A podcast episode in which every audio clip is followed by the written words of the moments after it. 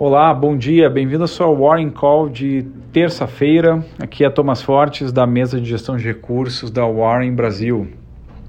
Então, começamos a terça-feira uh, com uma alta nas bolsas.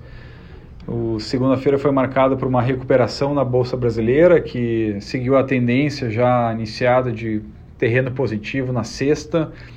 A bolsa brasileira então se recuperou e a bolsa americana encerrou em uma alta até mais forte do que aqui no Brasil, após a correção potente que ocorreu na semana passada. O Ministério da Saúde brasileiro iniciou a produção de 30 mil testes para o coronavírus. Na realidade, será o Instituto Biomanguinhos e a Fundação Oswaldo Cruz que farão a produção desses testes. Os testes custarão em torno de 100 reais e o treinamento das equipes será em loco. Já o VIX encerrou uma queda maior agora na segunda, após a fortíssima alta da semana passada. É um contrato muito sensível que, assim como sobe com mínimo aumento de volatilidade, cai da mesma forma. O CDS Brasil foi outro contrato que disparou nos últimos dias, um comportamento risk-off em todo o mundo.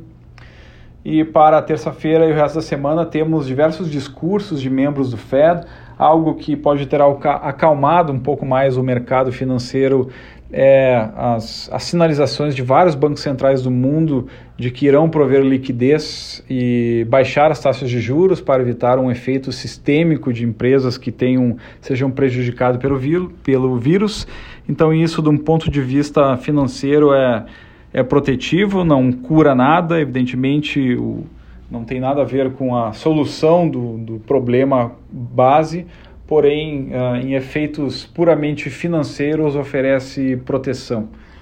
Mas é isso, pessoal. Desejo uma excelente terça-feira e nos vemos amanhã.